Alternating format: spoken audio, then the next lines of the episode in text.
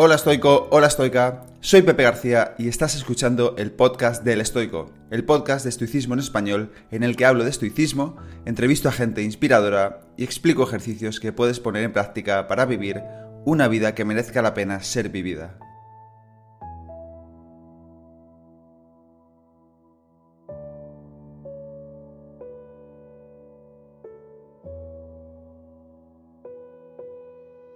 Bienvenido, bienvenida al episodio 142 del podcast. En el episodio de hoy tengo el honor de hablar con el doctor Carlos Zenalmor.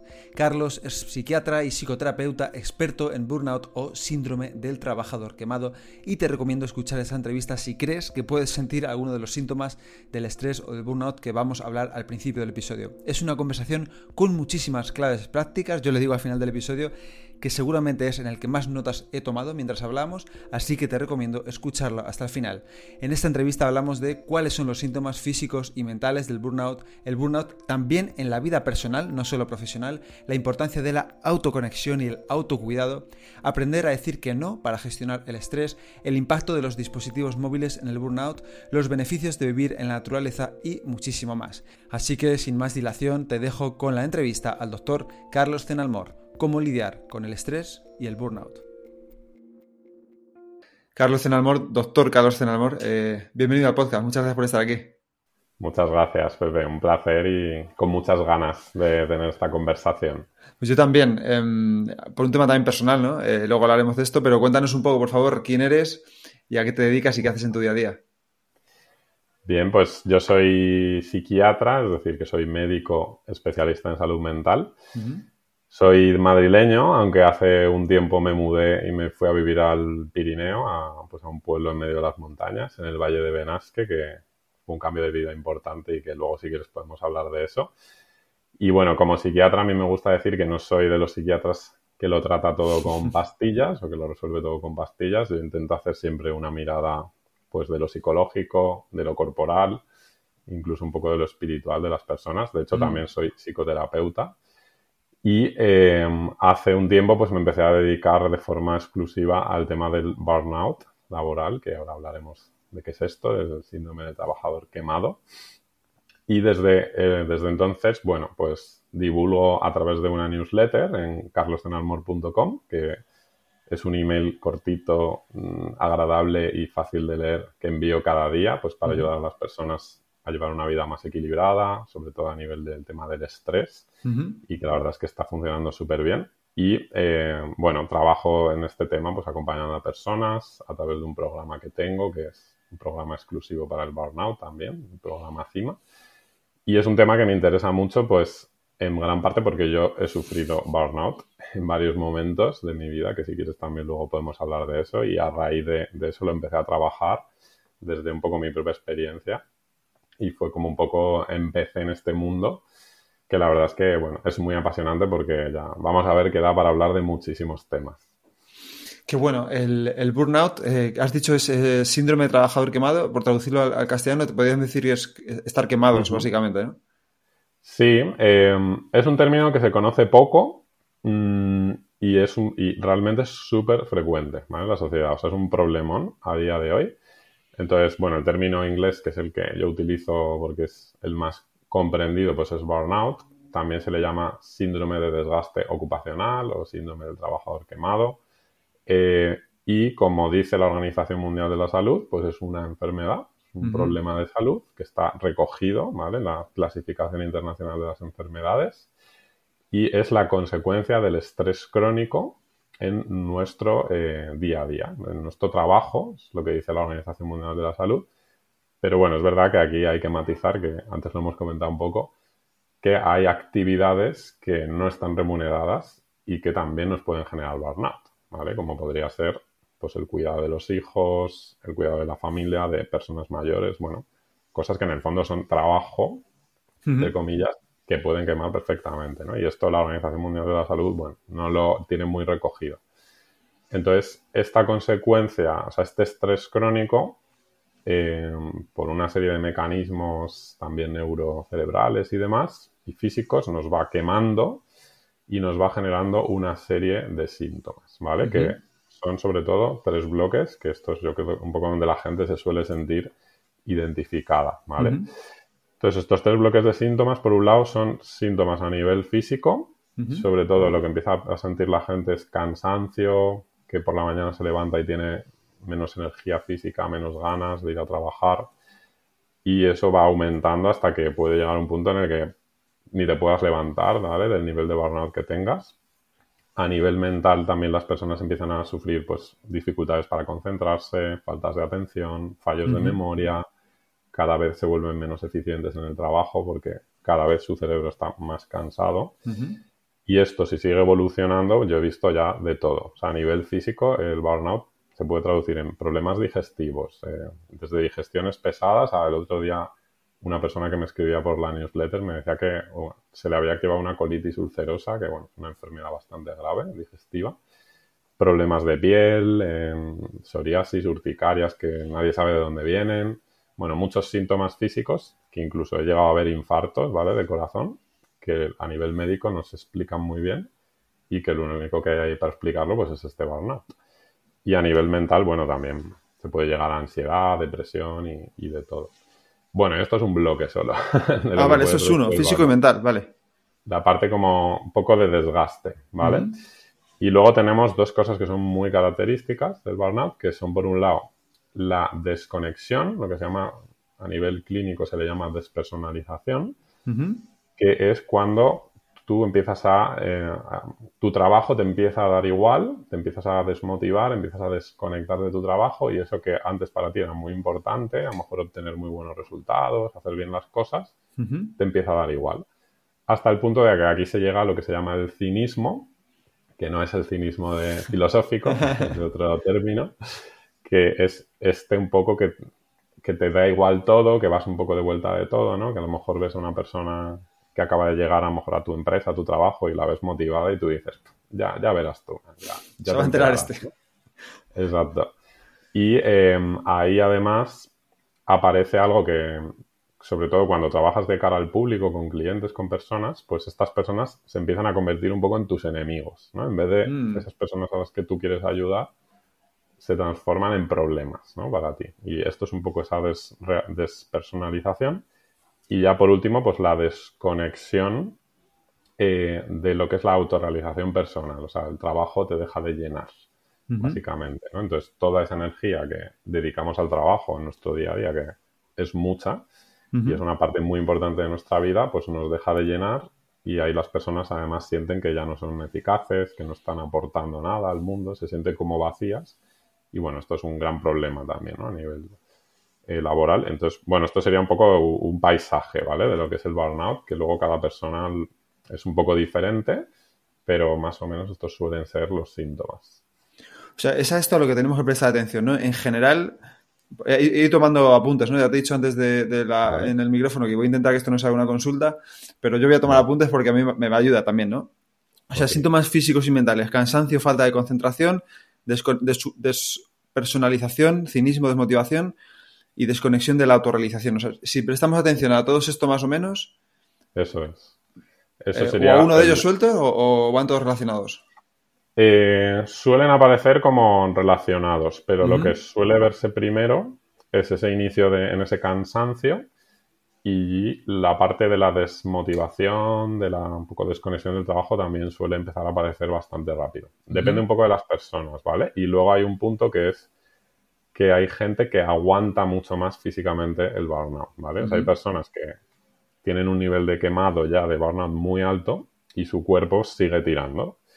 Que eso es un arma de doble filo, porque es bueno y es malo a la vez, porque claro, van a estar mucho más tiempo en esa dinámica.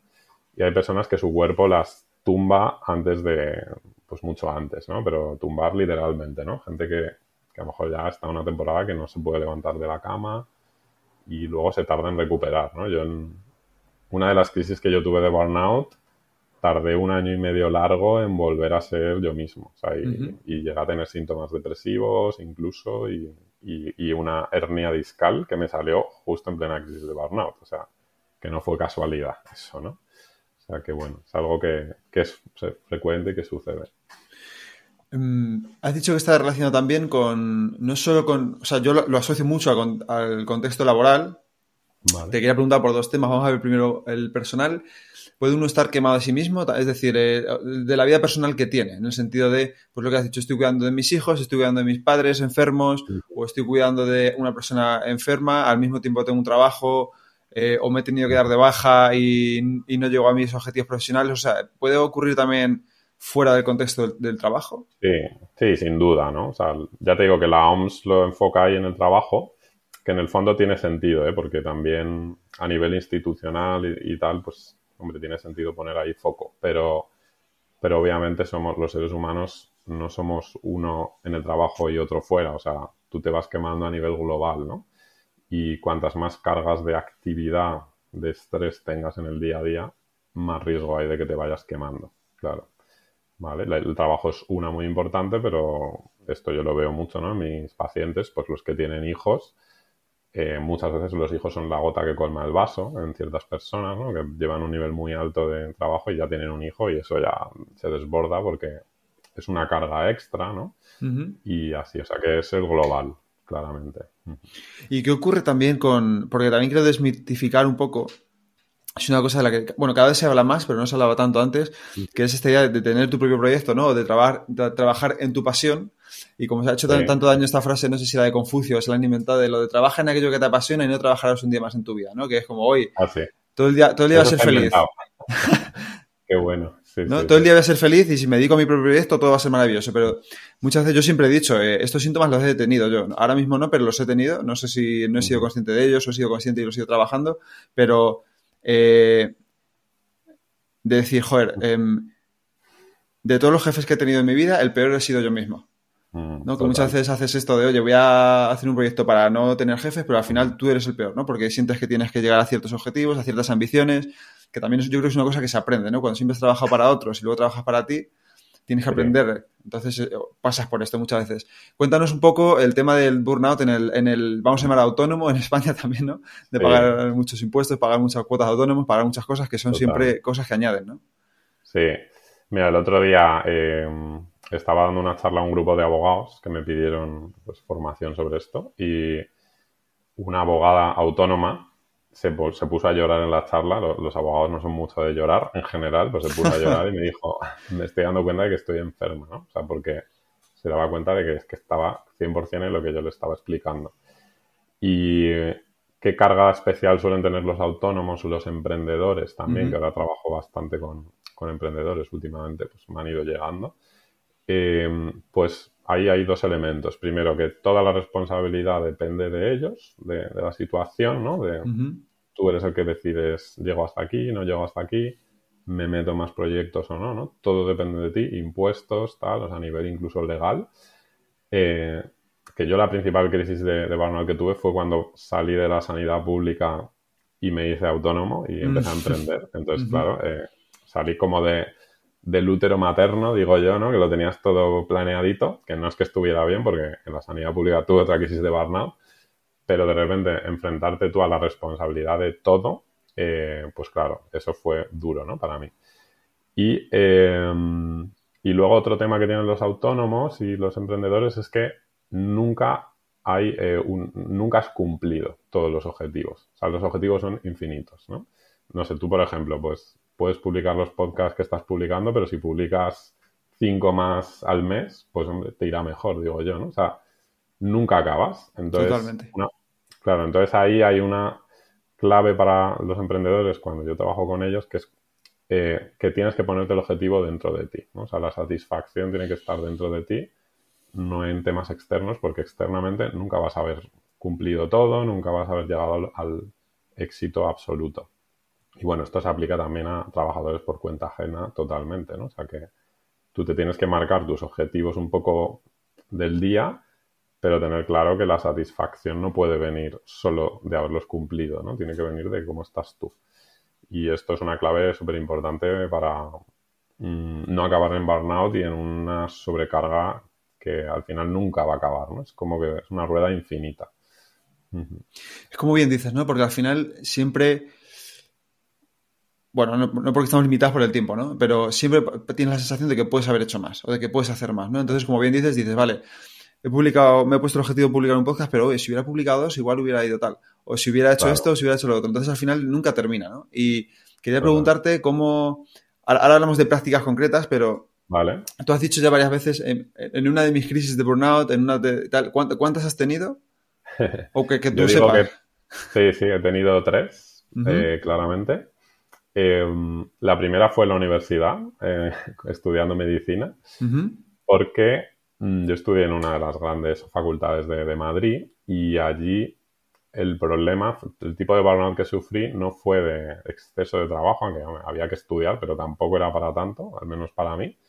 El tema fue eh, la falta de conexión vocacional, ¿no? O sea, yo tenía una vocación médica muy humana y eso se cuidó cero.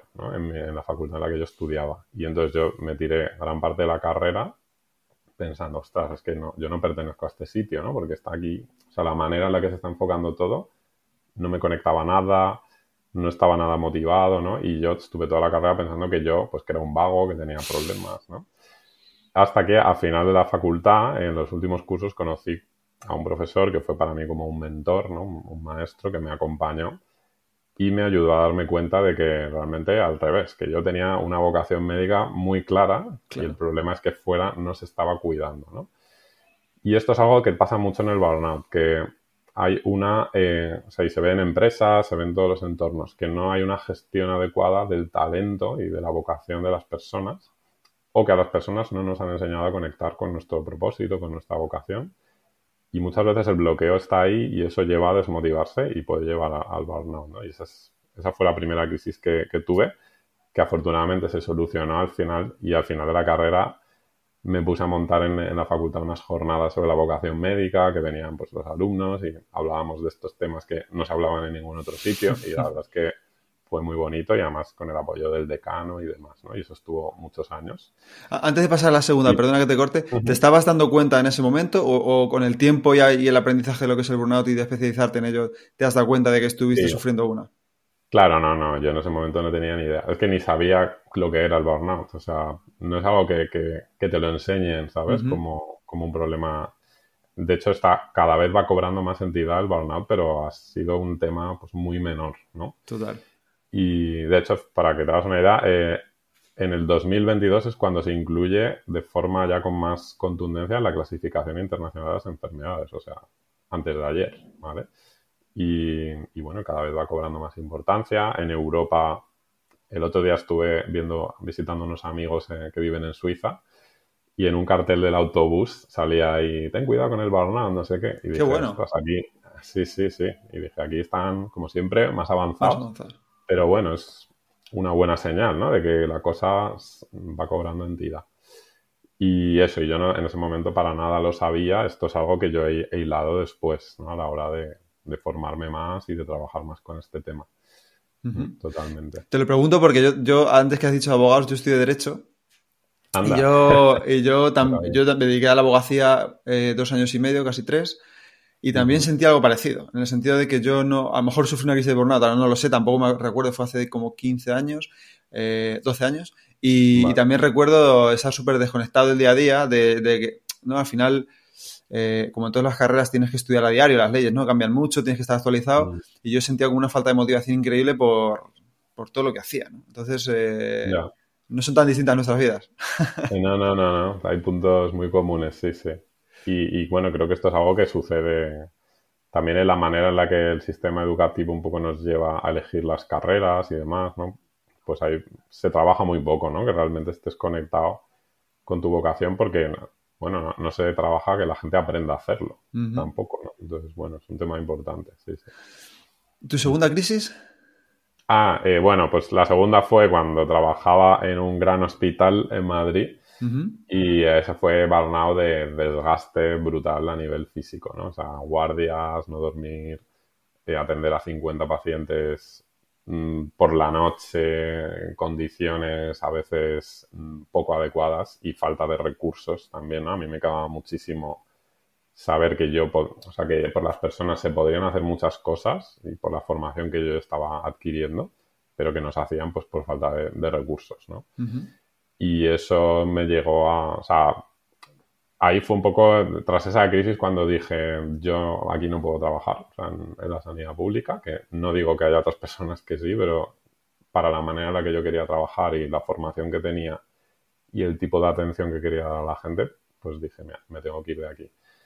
Y, y bueno, pues fue esa, una crisis pues más a lo bestia y que muchos sanitarios están en ella y que están muy normalizada. O sea, esto es otro tema del burnout, ¿vale? Que luego lo podemos hablar, pero que es un tema que se normaliza, ¿no? O sea, normalizamos estar cansados, normalizamos eh, estar estresados todo el día, ir con la lengua afuera.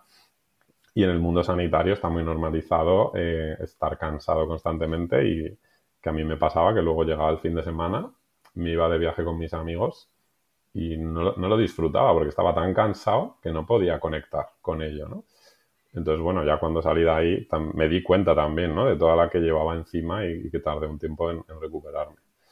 Aunque, bueno, como te decía, luego la siguiente, cuando me hice autónomo, tampoco, esa me costó gestionarla, pero sí que es verdad que una vez gestionada, que ya ahí empecé a trabajar con el tema del burnout, eh, pues ya la cosa, bueno, ya me establecí, ¿no? Digamos que ya espero no tener ninguna crisis grave. Obviamente tengo picos de estrés en ciertos momentos, ¿no? Por un proyecto que empieza, pero ya soy mucho más consciente de las señales de mi cuerpo, que eso es un poco una clave que luego igual podemos hablar, pero sí, sí. tienes que estar en conexión para darte cuenta de los avisos que te va dando tu mente y tu cuerpo y ir regulando.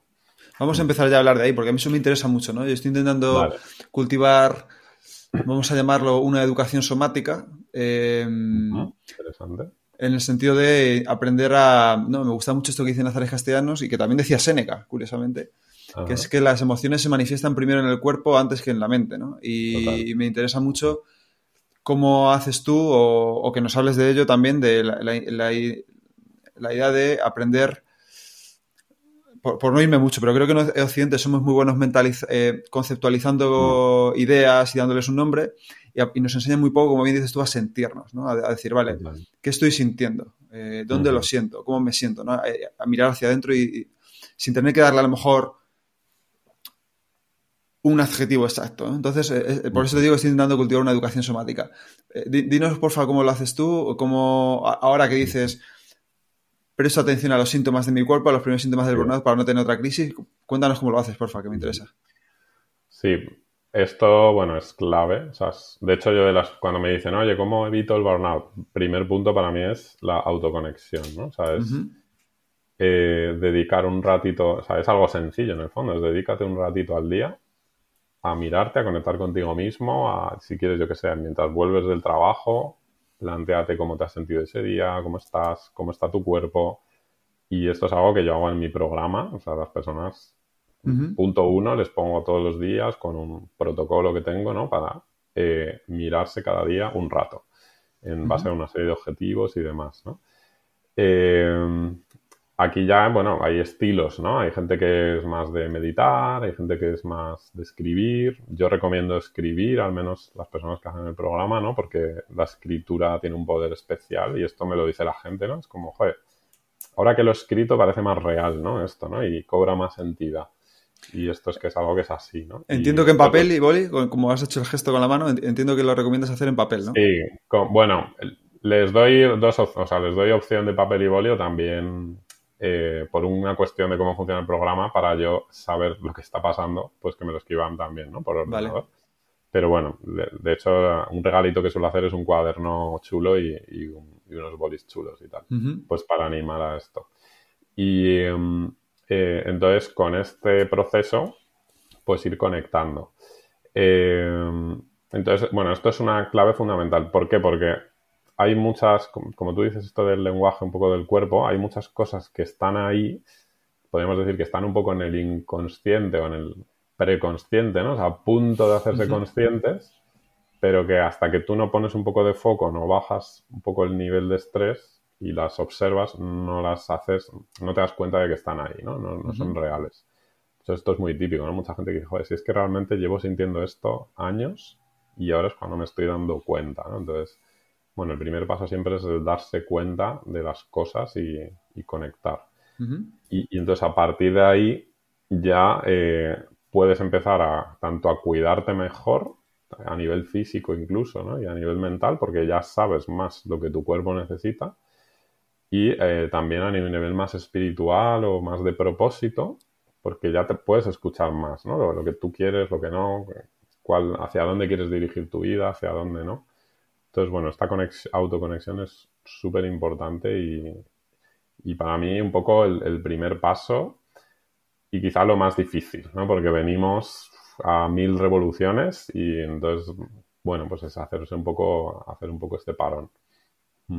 Vale, ¿y qué más? ¿Qué más ¿A qué más te prestas atención aparte de la autoconexión, ¿qué, ves en ti mismo cuando empiezas a decir, uy, aquí ya me estoy empezando a, salir? Eh, sí, pues, por ejemplo, empiezas a dormir peor. Esto te puede pasar un día suelto, pero cuando es varios días seguidos y tal, ya tu cuerpo te está diciendo, ojo, ¿no? Estás demasiado hiperactivado. Eh, puedes empezar a tener molestias físicas, ¿no? Pues la típica lesión que la tienes ahí bien, pues a lo mejor te empieza a empeorar por ejemplo, esto es típico. Luego hay personas, como he dicho, el estómago tal, que les empieza a avisar. Y luego a nivel de estado de ánimo, em, a lo mejor si tú estás en un pico de estrés, pues al principio pues te sube el ánimo y tienes mucha energía, pero si ya te pasas, ahora os comento una cosa sobre esto, pues ya tu ánimo empieza a bajar y ya te empiezas a desconectar. Y esto de la desconexión, pues es una de las grandes claves y probablemente de lo más doloroso, que es cuando dejas un poco de vivir tu vida, porque no porque la vida no esté pasando, es que porque tú no estás conectado con ella, ¿no? Y esto es algo que lo digo mucho en, la newsletter, que es como, no sé, tú imagínate el día de tu boda, que llevas esperando los años, y que ese día estás tan estresado que pasa por encima de ti como si llevaras un chubasquero y no te enteras, ¿no? Pues joder, qué pena, ¿no? Qué tragedia, ¿no? Porque al final la vida está pasando y tú no estás conectado con ella, ¿no? Esto también me lo decía el otro día un paciente eh, que está en, el programa este para el burnout y me decía, el mundo está ahí fuera y yo llevo aquí años eh, en mi trabajo, en mi estrés, en mis cosas y no, estoy disfrutando del mundo, ¿no? Y se me va a pasar la vida, me lo decía, es, además es arquitecto y es como un tío muy sensible y me lo decía un poco con estas palabras, ¿no? Como no me quiero perder el mundo, ¿no? Me decía. Y al final es que esto es una buena metáfora del burnout, porque nos perdemos la vida, nos perdemos el mundo por estar en esa hiperactivación y, en esa desconexión. Entonces, bueno, esto es eso, punto súper importante. Y bueno, ya he mencionado el tema físico, o sea, yo es algo que lo, digo mucho, que hay que cuidarse a nivel físico, ¿no? Que es la base, que bueno, esto se podría hablar infinito también. Y a veces a mí también me sirve el deporte para trabajar esta conexión y estar centrado en, el, momento presente. O sea, hacer deporte sin música, un poco como si fuera una meditación, ¿no? Esto ayuda también. Y, bueno, esto sería como una primera parte, ¿no? Luego, a ver, es que nos faltarían hablar muchas cosas, ¿no? Pero por señalar cosas clave, em, sería esta parte de autoconexión y autocuidado físico e incluso autoconexión eh, espiritual. Luego, lo que yo llamo el, que se dice mucho, el desconectar para conectar, o sea, el saber poner límites a tu trabajo y a tus estreses para poder descansar, ¿vale? Y aquí sí que explico algo que es importante y es que el estrés em, se comporta según la curva de la hormesis, ¿vale? Que seguramente te suene, ¿no? Pero que es esta curva de que, que, se da en muchos temas de la naturaleza y de nuestro cuerpo, que básicamente es que cuando tienes muy poco de algo es malo, pero cuando tienes mucho es malo también. Y el estrés es así. O sea, si no tienes nada de estrés, es malo, porque nosotros como humanos necesitamos reto y activación. Pero si te pasas o eso dura demasiado tiempo, es tóxico. Y aquí viene la intoxicación de cortisol, que es lo que en el fondo está detrás del burnout. Eh, um, entonces necesitas las dosis adecuadas. Entonces, ¿Cómo consigues dosis adecuadas de estrés? Pues haciendo tu trabajo en el día a día, ¿no? Tu, reto, tu actividad, pero desconectando cada día para que ese estrés no se convierta en estrés crónico. Entonces es clave ese poder cada día desconectar un rato, pensar en otras cosas, hacer algo de ocio, que aquí es un tema muy relacionado de nuevo con la autoconexión. Mucha gente lo que me dice es que no sabe qué es lo que le gusta porque ya se le ha olvidado, ¿no? Cuál era, qué cosas le gustaban a nivel de ocio. Y, y bueno, y esto este sería una clave, ¿no? desconectar para poder volver a conectar cada día contigo mismo y al día siguiente. Eh, y esto, bueno, yo siempre recomiendo, por supuesto, respetar el fin de semana, respetar vacaciones anuales, que es que parece de perogrullo, pero mucha gente con la que trabajo hace tres años que no tengo vacaciones y, hombre, pues normal que estés en burnout porque no le has dado a tu tiempo la oportunidad de regenerarse, ¿no? Y mm, luego otro tema fundamental, y aquí entramos en cosas más de, psiquiatra, es son el tema trabajo a nivel psicológico, ¿vale? Eh, que aquí, pues, hay diferentes elementos. Eh, no hemos hablado de, las causas del burnout, pero una de las causas son los rasgos de la personalidad de cada mm. uno. ¿Vale? Y entonces aquí, pues tenemos el perfeccionismo, eh, que es un temazo, ¿no? Porque la gente perfeccionista hace las cosas muy bien, pero eso le lleva a ser muy poco eficaz. ¿no? Entonces, esa perfección les lleva a ser al final muy imperfectos en sus resultados. ¿no? Y les quema muchísimo, les gasta muchísima energía. Eh, la autoexigencia va un poco por el mismo camino, ¿no? Es el necesitar que todo suponga un esfuerzo y si no te has esforzado parece que no vale. Y eso también es un gran error. Otro tema un poco diferente que es la complacencia, que es la incapacidad de decir que no. Eh, y de querer siempre quedar bien y, que los demás estén contentos. Eso quema muchísimo a las personas porque hace que se sobrecarguen en exceso, que no, digan que no a ciertas cosas que ya no pueden asumir. Y, eh, bueno, pues claro, al final eh, explotas, ¿no? Esto, bueno, son el tema autovaloración también, ¿eh? el famoso síndrome del impostor, ¿no? Mm. Personas que, que no se valoran, sienten que no son suficientes en su trabajo y no es verdad. Eso quema mucho también.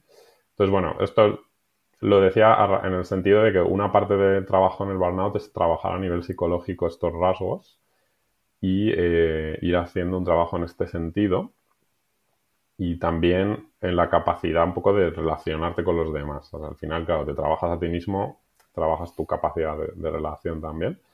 Y esto a mí me enfada mucho que se le suele llamar las soft skills, ¿vale? Mm. O eh, como habilidades blandas o el otro día una médico decía habilidades no técnicas y a mí me enfada porque es que esto de no técnico no tiene nada. O sea, son cosas muy técnicas que deberían enseñarse, ¿sabes? En las facultades, ¿no? Por ejemplo, a los médicos, pero bueno, a cualquiera. Eh, a los abogados, vamos, por supuesto, porque vas a tener una gestión con personas constante, con clientes, con... Y si tú no te sabes manejar en ese mundo psicológico, eh, te faltan muchísimas cosas, ¿no? O sea que, bueno, esto es otro tema. Y, ya a lo mejor, o sea, habría más cosas ¿eh? que hablar, pero un paso final sería también centrarse en lo que pasa fuera de nosotros, porque um, el burnout no solo es culpa de la persona, digamos, que esto, la Organización Mundial de la Salud también ahí mete un poco la pata, porque en su definición dice que el, burnout es el resultado del estrés crónico que no ha sido bien gestionado por el trabajador. Mm. Como, hombre, eh, a lo mejor es que hay temas que no dependen tanto del trabajador, ¿no? O, que hay estreses que no se pueden gestionar, por mucho que tú quieras, ¿no? Entonces, eh, bueno, ahí hay un punto en el que es plantearte hacer cambios a nivel externo, ¿no? O sea, tanto decisiones de cambio de trabajo como también, pues, oye, hablar con tus jefes, comunicarte, notificar, pedir ayuda, pedir ayudas institucionales, ¿no? porque a veces si tu jefe que eso me lo dice la gente, ¿no? Pues con mi jefe no se puede hablar, pues no sé, tendrás que pedir ayuda externamente a esto, ¿no? Y esto pues hay que, hay que señalarlo, que a veces el problema mm, requiere una acción de temas externos a, ti, ¿no? Como persona. He ido tomando notas porque quería preguntarte un montón de cosas. Eh, pero voy a empezar por lo que hemos acabado. Los estoicos siempre dicen que hay cosas que dependen de ti y cosas que no. ¿no? Y a mí me interesa mucho esto que acabas de decir, ¿vale? En el burnout, ¿qué está bajo nuestro control y qué no? O sea, una vez que ya, ¿vale? Hemos, eh, no hemos sido capaces de, verlo venir, ya estamos en burnout, está diagnosticado, y ahora, ¿qué, depende de nosotros? ¿Qué podemos eh, controlar y qué no? Pues este tema, claro, o sea, a nivel, lo, que depende de ti, o sea, yo creo que tiene como dos caminos, ¿no? por un lado, te tienes que trabajar a ti mismo porque eso depende de ti, eso que yo llamo las causas internas, que son pues, estos rasgos de la personalidad, tu capacidad de, por ejemplo, de planificación, de desconectar. Bueno, hay una serie de cosas que dependen de ti. Eh, pero también tienes que hacerlo con mucho amor hacia ti mismo, porque hay cosas que no van a cambiar o no van a cambiar tan rápido, ¿vale? Y esto es otro problema que me suelo encontrar, que la gente como que se machaca muchísimo, ¿no? Y esto del depende, lo que depende de ti o lo que no depende de ti, para mí está como muy relacionado con esa capacidad de, pues, de amor hacia uno mismo, ¿no? que se le, así a nivel psicológico el nombre técnico que se le da es la autocompasión, que al final es ese amor un poco hacia lo que tú eres, incondicional. Y luego a nivel externo, pues también creo que tenemos poder para cambiar cosas, ¿no? Por ejemplo, hace poco una persona, em, bueno, estaba con burnout porque su jefa le, le, daba, le estaba pasando muchísimo trabajo. Y esta persona de que decías como, es que es mi jefa, ¿no? Yo, ¿no? yo no puedo hacer nada porque es mi jefa. Entonces, bueno, después de trabajar un tiempo y tal, ya al final con, haciendo un trabajo interno, ya al final fue a hablar con la jefa, que no lo había hecho, y la jefa lo que le dijo fue como, ostras, yo no tenía ni idea de que tú estabas tan quemada. Como cada vez que te pasaba trabajo, le decías que sí con una sonrisa y tal, un poco desde la complacencia. Entonces, bueno, a veces hay cosas externas y ya ahí empezaron a cambiar la cosa, las cosas, ¿no? Entonces, hay veces hay cosas externas que sí podemos trabajar por cambiar, pero hay cosas que no, ¿no? Entonces, eh, por ejemplo, si tienes un jefe, me, parece que me meto mucho con los jefes, pero yo normalmente les defiendo. Te lo encuentras. tienen mucha, mucha responsabilidad, mucho burnout y, la, y muchas veces se asume que te tienen que leer la mente y que tienen que ser como dioses y Totalmente. humanos, ¿no? Pero bueno, ¿no? Imagínate que tienes un jefe de estos narcisistas psicópatas, pues va a haber cosas probablemente ahí que tú ya no puedas controlar y que lo único que puedas hacer es irte de ese sitio porque sea imposible, ¿no? o sea, como decía, hay ciertos grados de estrés que no se pueden tolerar, ¿no? O sea, no... A veces hay como esta idea de, no, si tú te gestionas bien, cualquier cosa la vas a tolerar. Bueno, pues no, o sea, si trabajas, tu trabajo te exige trabajar 16 horas al día, pues eso no va a ser tolerable, por mucho que tú te pongas, ¿no? Entonces también hay que asumir ahí un poco nuestra limitación como humanos, ¿no? Simplemente. Me interesa mucho la parte que, también depende de nosotros, que es aprender a decir que no. En el fondo, decir que no depende de nosotros, aunque en un principio nos cueste, no sepamos verlo, no tengamos herramientas. Em, y esto ya lo decía Séneca, ¿no? Por traerle un poco al estoicismo, me acuerdo que hace poco analizaba la carta 21 o la 22 en el canal de YouTube, no sé cuál era, y decía, bueno, las cartas a Lucilio, ¿no? Es un, es un tipo que se llama Lucilio, que y Séneca, ¿no? Se intercambian cartas, Lucilio le pide consejo y Séneca se lo da, ¿no?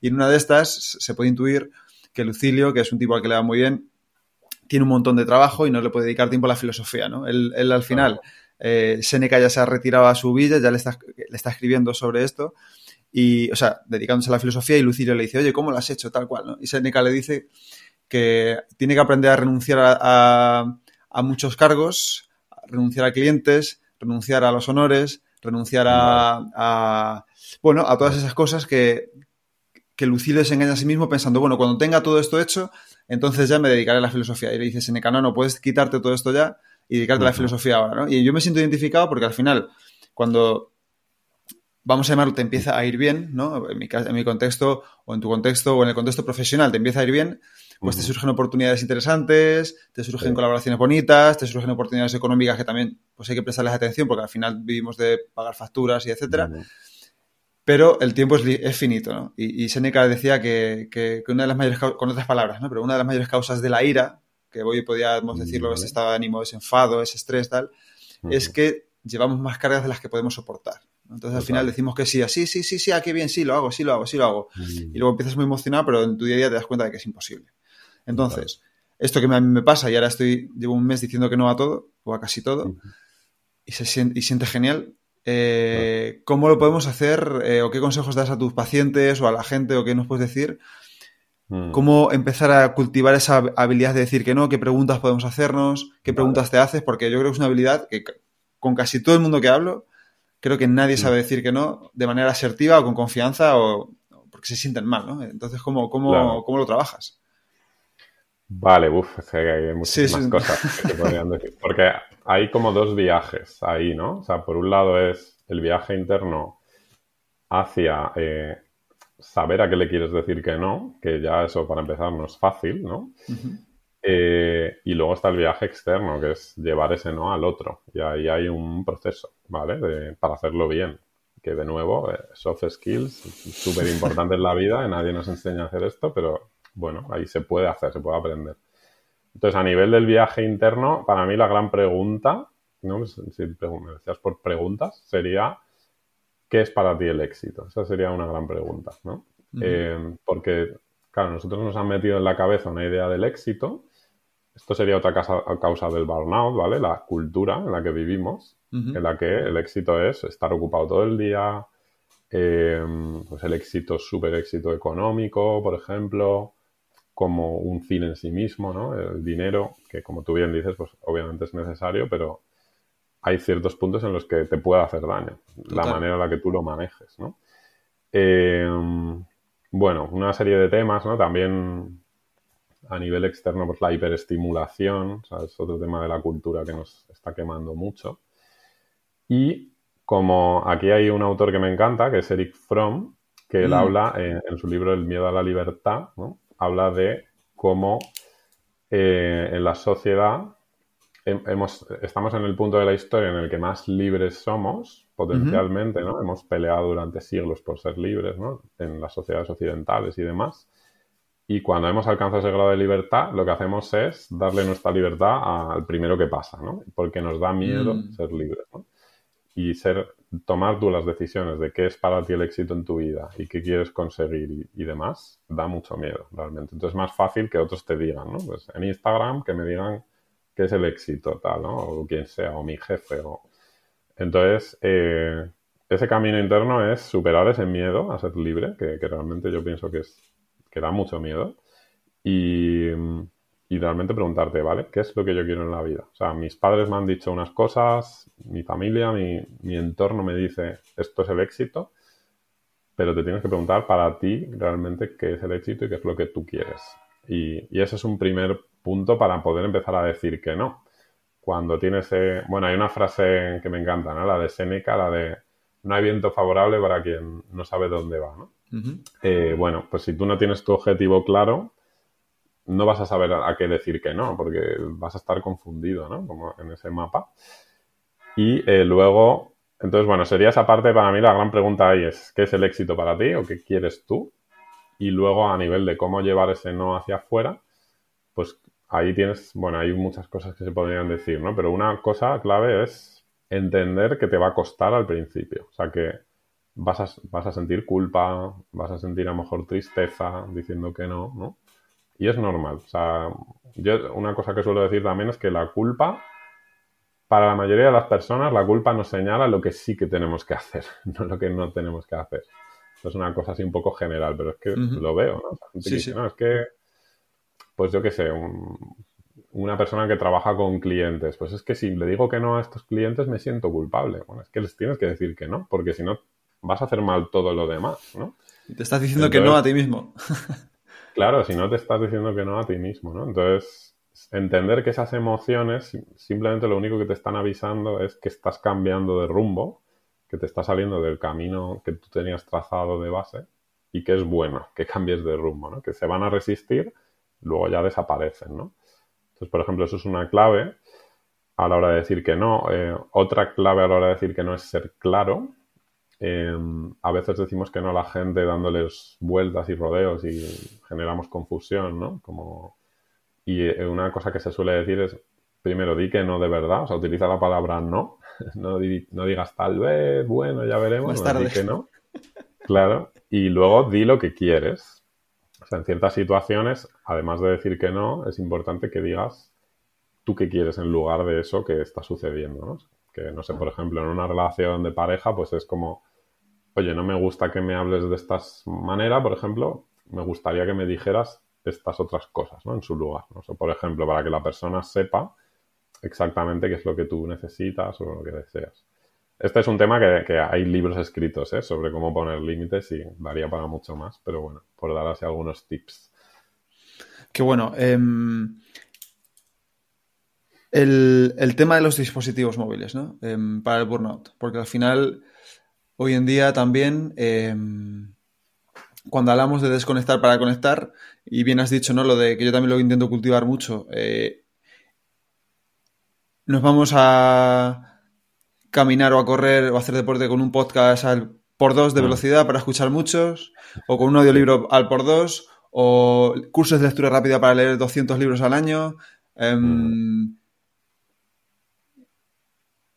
Un montón de, redes sociales, un montón de consejos, ¿no? Yo tengo gente con la que dice, no, no, pero es que yo, mis redes sociales, em, solo tengo, eh, me las he diseñado de tal forma que solo me den mensajes de, pues solo veo contenido que me aporta, ¿no? Pues de psicología, de autoayuda, desarrollo personal, de filosofía, de lo que sea.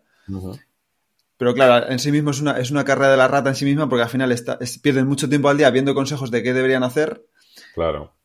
Que muchos de esos consejos es que no estés aquí mirando esto y si no vete a disfrutar de tu vida, ¿no? Pero nos metemos en esa idea, ¿no? Entonces, quiero también eh, eh, que propongas qué piensas tú o cómo lo trabajas esta idea de hasta qué punto los dispositivos móviles, que son muy buenos, bien utilizados, pero mal utilizados nos generan burnout, estamos siempre conectados, siempre estamos conectados al mail del trabajo, siempre podemos contestar.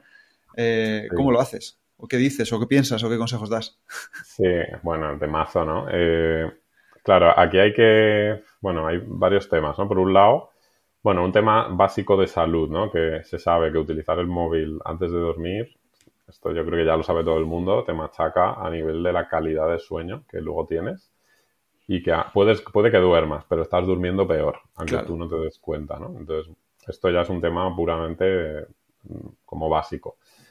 Luego, es importante tener en cuenta que el, móvil es una droga. O sea, es como si, o sea, te, genera tal chute de dopamina que es eh, adictivo.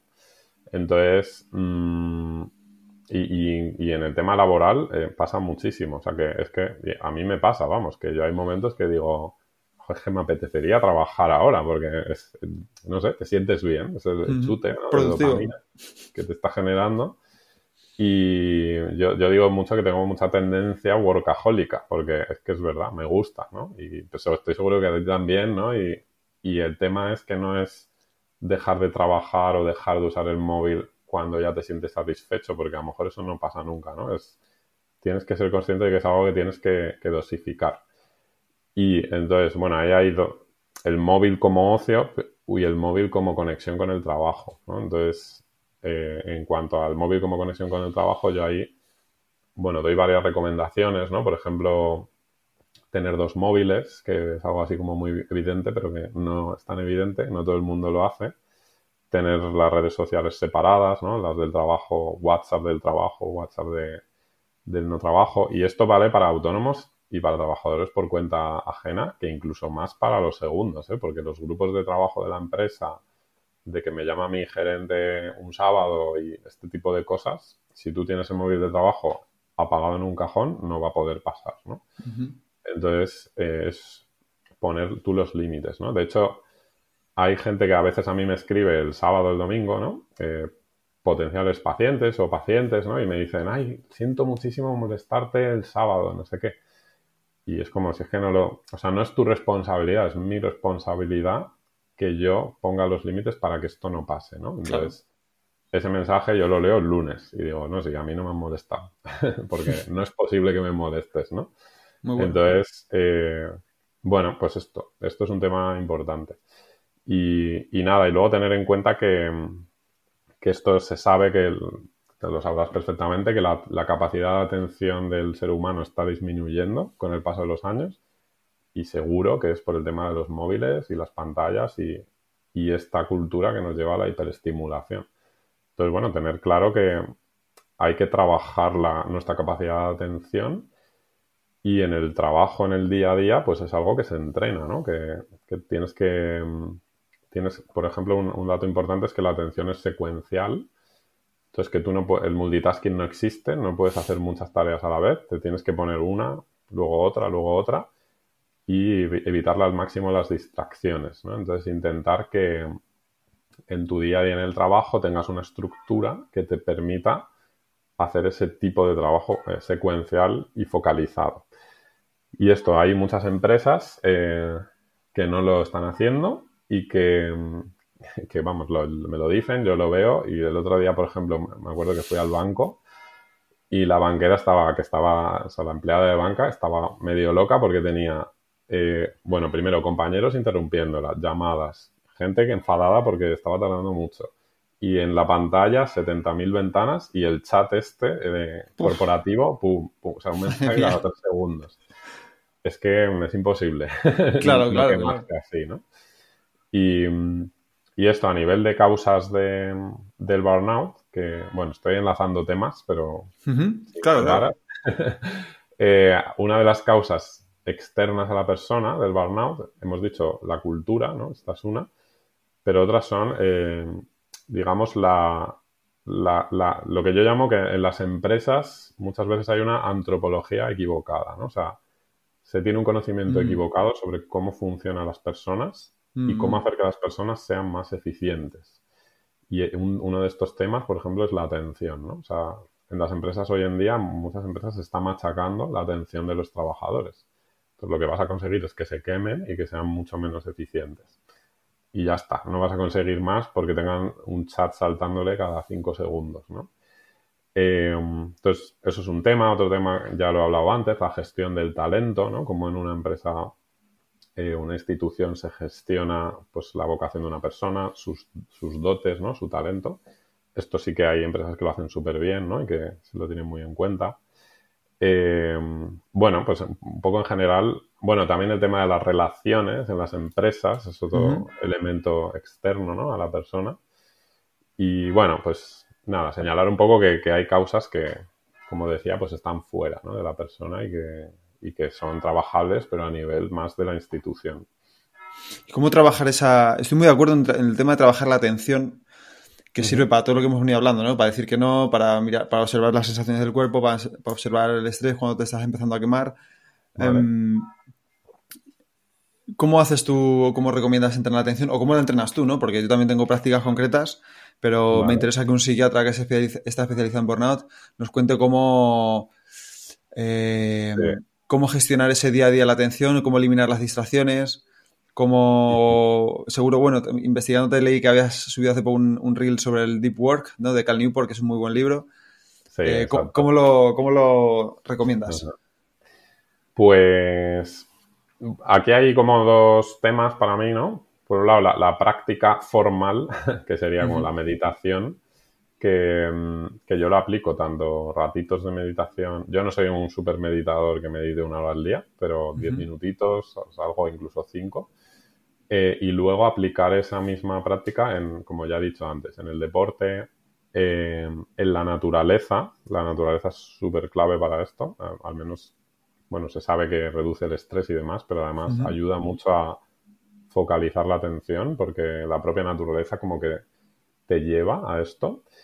Y eh, de eso en ese sentido es increíble. Em, ahí en el valle tengo un amigo que es guarda forestal y el hombre lleva toda la vida ahí eh, y a veces que hacemos salidas juntos, eh, bueno, esta hay una anécdota que cuenta a veces que una salida que íbamos a hacer, que, pues claro, a nosotros nos gusta escalar, subir picos y cosas de estas, pero un día íbamos a hacer una salida tranquilita y yo me acuerdo que iba como desmotivado porque decía como, joder, hoy no va a haber aventura, ¿no? y, el hombre este que, que, vive allí de toda la vida iba fascinado, ¿sabes? Iba diciendo, joder, qué bonita está hoy la montaña y tal, y la nieve que ha caído ahí.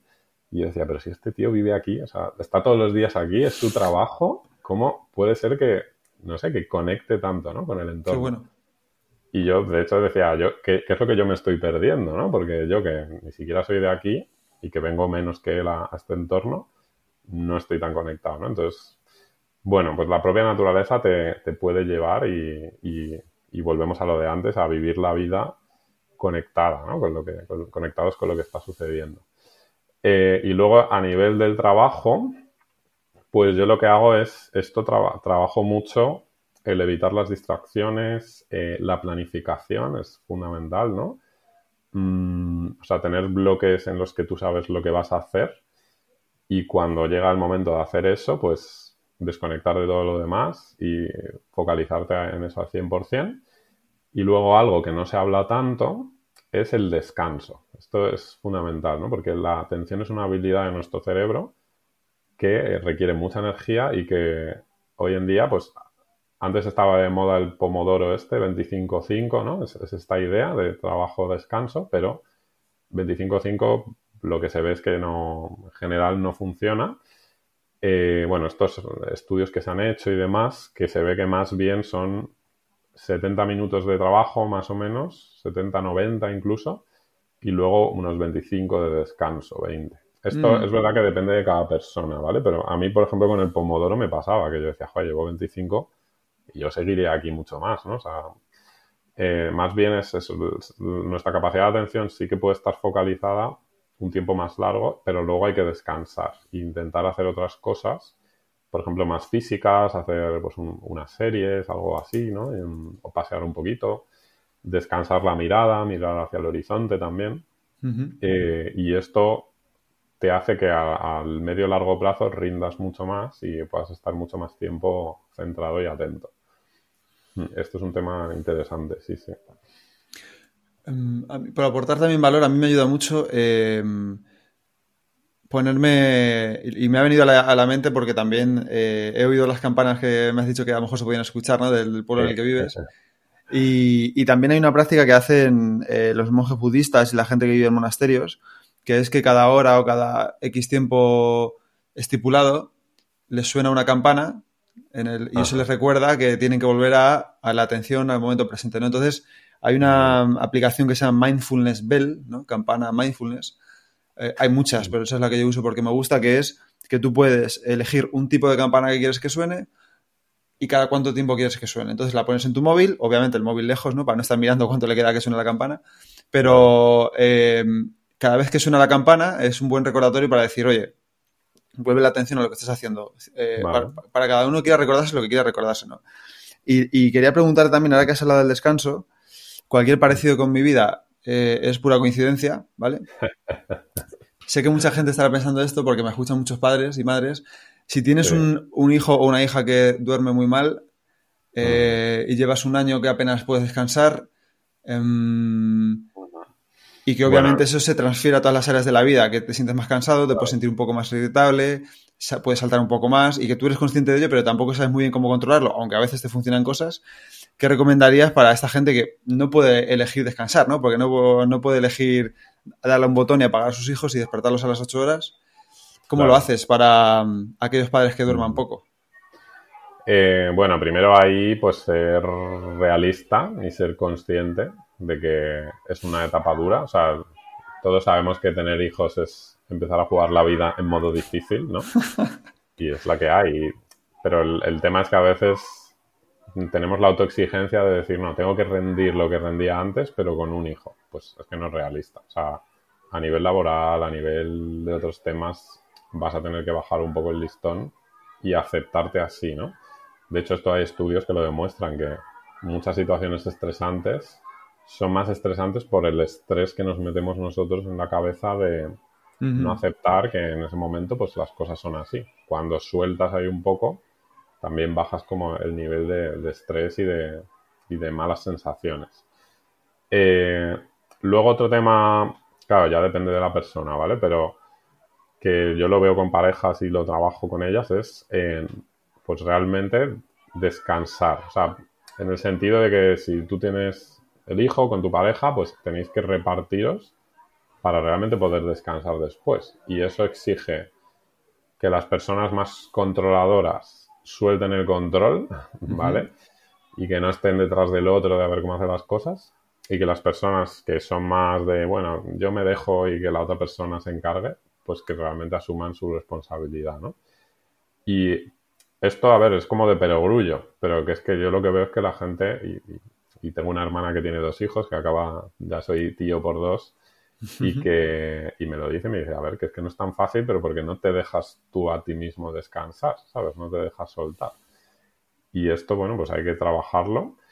Eh, y, bueno, sobre todo un poco diría eso, y, esto ya es un tema más de terapia de pareja, pero cuidar mucho la, relación de pareja que, que no, si pasa el tiempo y está descuidada, pues eso se va notando en cómo funciona como equipo, ¿no? La, pareja en la paternidad y la maternidad. Entonces, bueno, eso es lo que puedo así un poco aportar. Eh, bueno, entonces creo que tengo los básicos cubiertos, ¿eh? porque es algo en lo que nos hemos trabajado mucho desde el principio también, la pareja y, y el repartir las responsabilidades y el descanso. Em, me interesa mucho también, eh, por relacionar y por ir acabando, que tampoco te quiero quitar más tiempo.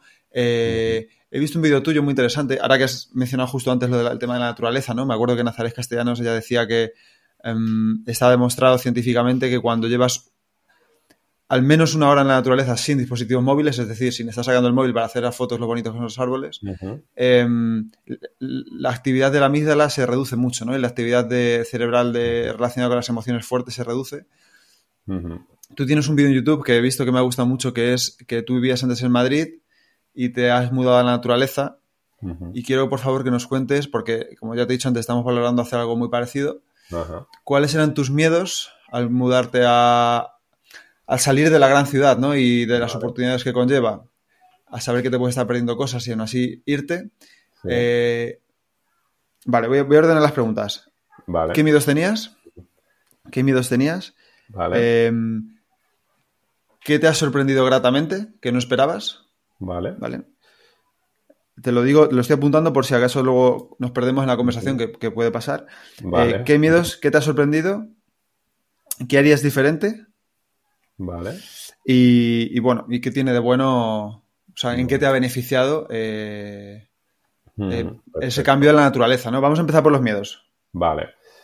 Vale, miedos. Uno principal era salirme del manual del éxito, ¿no? O sea, me decía, vives en la capital, tienes tu consulta privada ahí montada que te va genial y te vas a ir y lo vas a dejar todo. Bueno, ese era un gran miedo.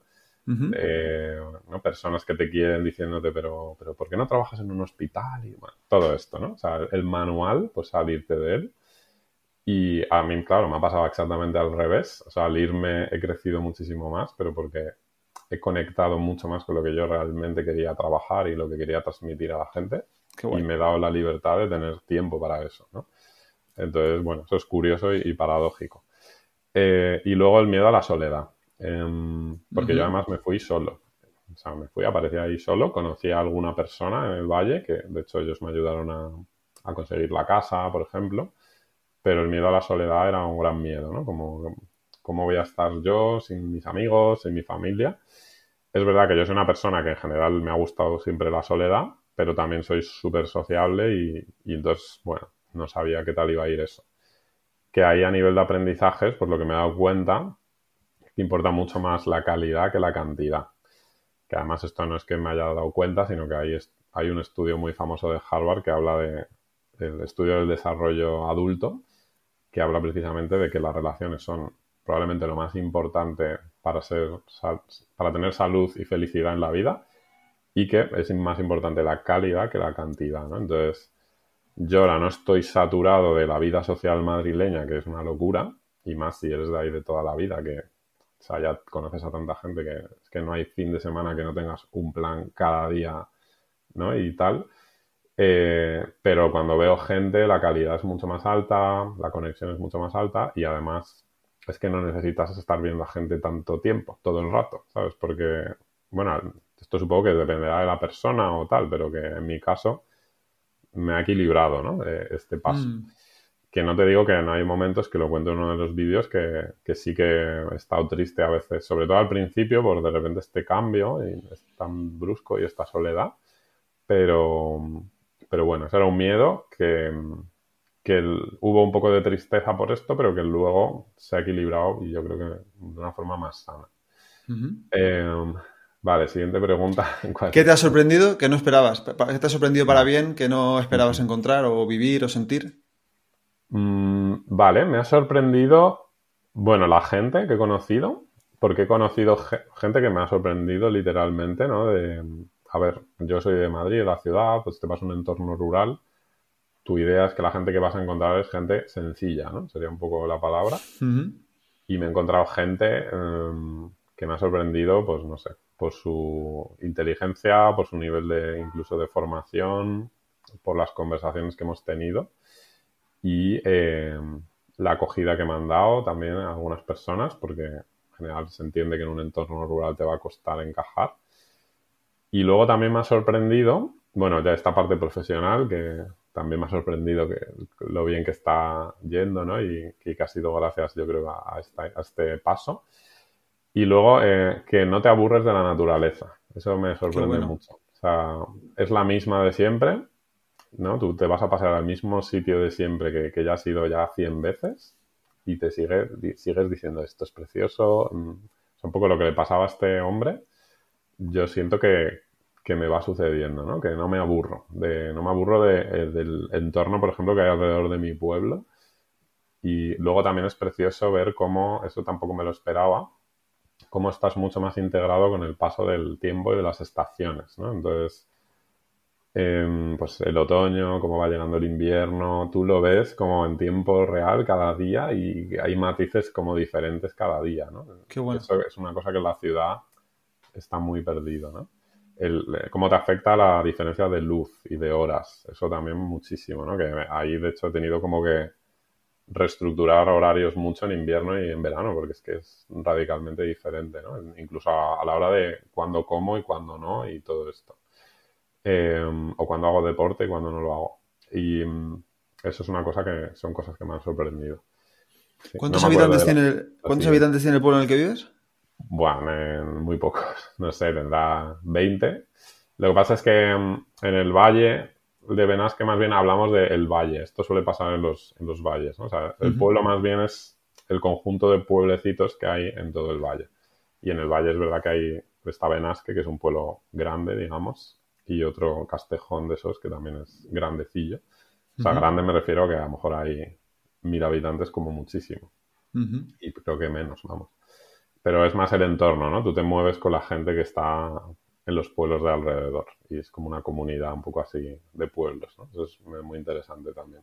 Eso te lo pregunto porque ya te he dicho que es una cosa que estamos valorando y que uno de los miedos que tenemos es, pero vamos a saber conectar con la gente, vamos a encontrar gente eh, en la medida de lo posible e interesante, que puedan ser nuestros amigos, que podamos aportarles también a ellos nosotros. Vamos a encontrar gente, al final somos muy sociales, ¿no? Como bien has dicho antes en, el estudio este, somos seres sociales, entonces también lo decían los estoicos. Em, y es uno de los miedos que tenemos. Claro. Pues claro, ahí depende. Yo es verdad que el entorno al que me he ido hay población, o sea, hay gente que se va a pueblos que a lo mejor esos son 10 habitantes y el siguiente pueblo más cercano está a media hora y, hombre, ahí te lo juegas más. Depende un poco a qué tipo de zona te vayas, si hay más población, si hay menos, ¿no? Y esto va un poco, hay pros y contras. Si te vas a una zona más poblada, suele ser porque son zonas un poco más turísticas, como el Valle de Benasque, pero tienes más servicios y hay más variedad de, mm. gente. Mm, ahí depende un poco de, lo que busques y, lo que quieras, ¿no? La siguiente pregunta es: ¿qué harías diferente? Si hay algo en lo que te hayas equivocado, ¿qué dirías? ¿Esto lo, tenía que haber hecho de otra manera? Mm, bueno, yo creo que me habría, o sea, habría sido más paciente, en el sentido de que cuando llegué ahí mm, yo tenía mucho espacio vital, mucho tiempo vital y, pues, un poco desde la inquietud decía, joder, quiero empezar a hacer cosas ya, quiero eh, a nivel profesional, ¿no?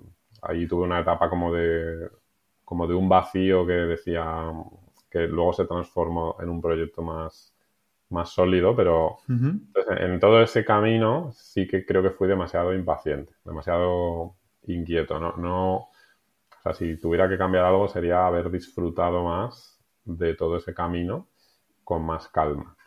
Que bueno, esto es fácil de decir, más difícil de hacer, pero, pero eso yo creo que probablemente lo que más cambiaría que aún así creo que lo disfruté mucho y, viniendo del acelere de Madrid también era normal, ¿no? Que, estuviera ahí como eh, sufriendo mucho la, diferencia de ritmo.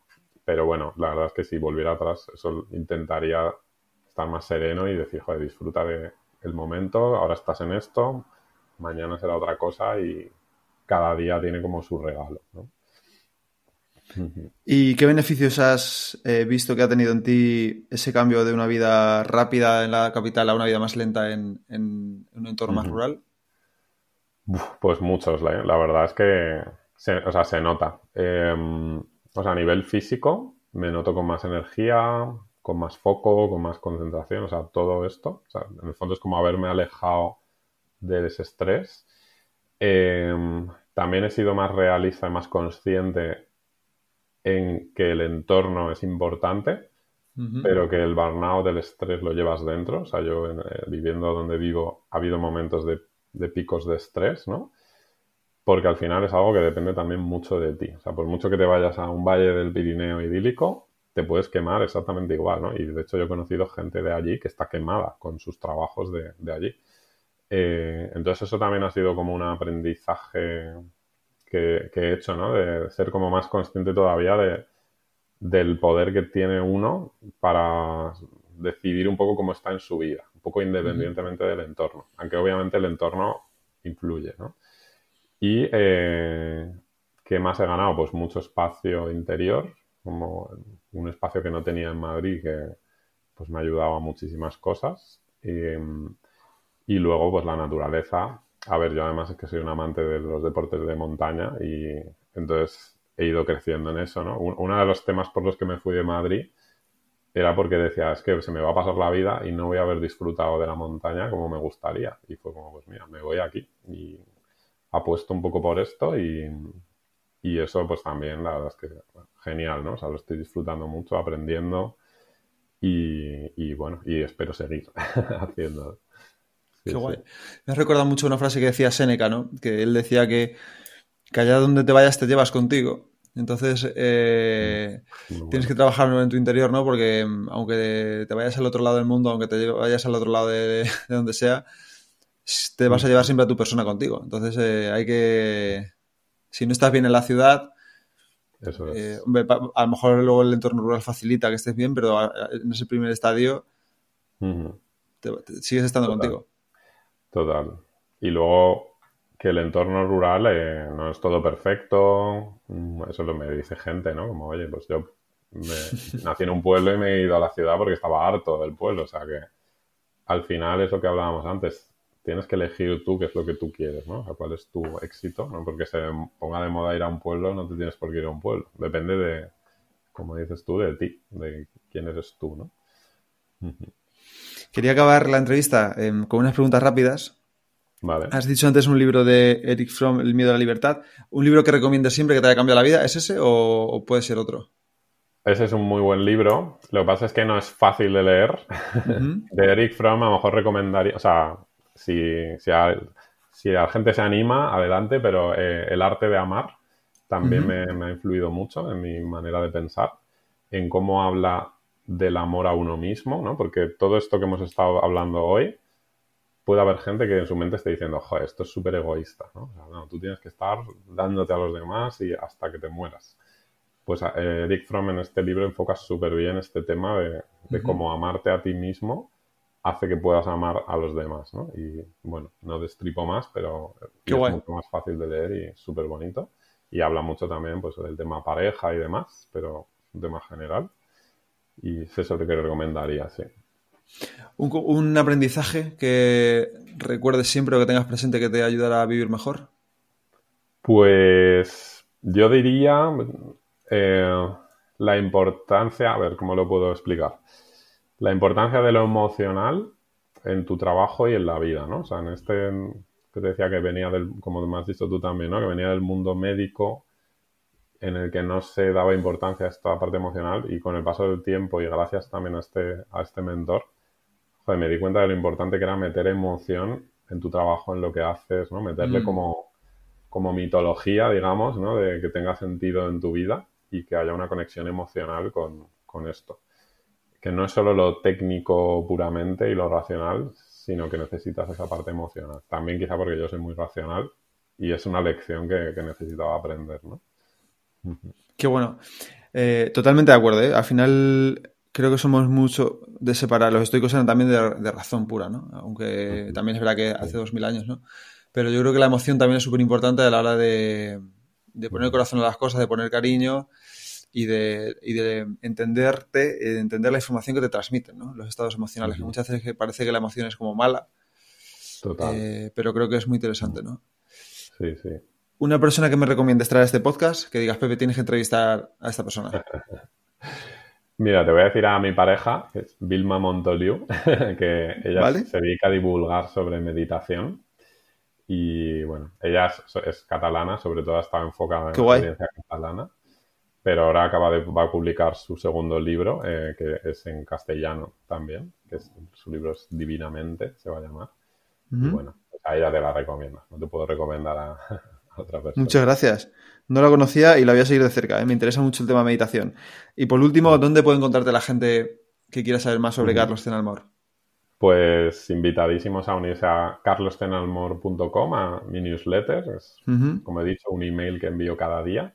Un email cortito, hecho para personas estresadas y en el que voy dando pues herramientas, inspiraciones, historias de cosas que me van pasando, que les pasan a mis pacientes y que, bueno, hay una comunidad ya bastante grande y hay mucho movimiento, la gente me agradece un poco lo que voy enviando, totalmente gratuito y ahí les espero, carlosenamor.com.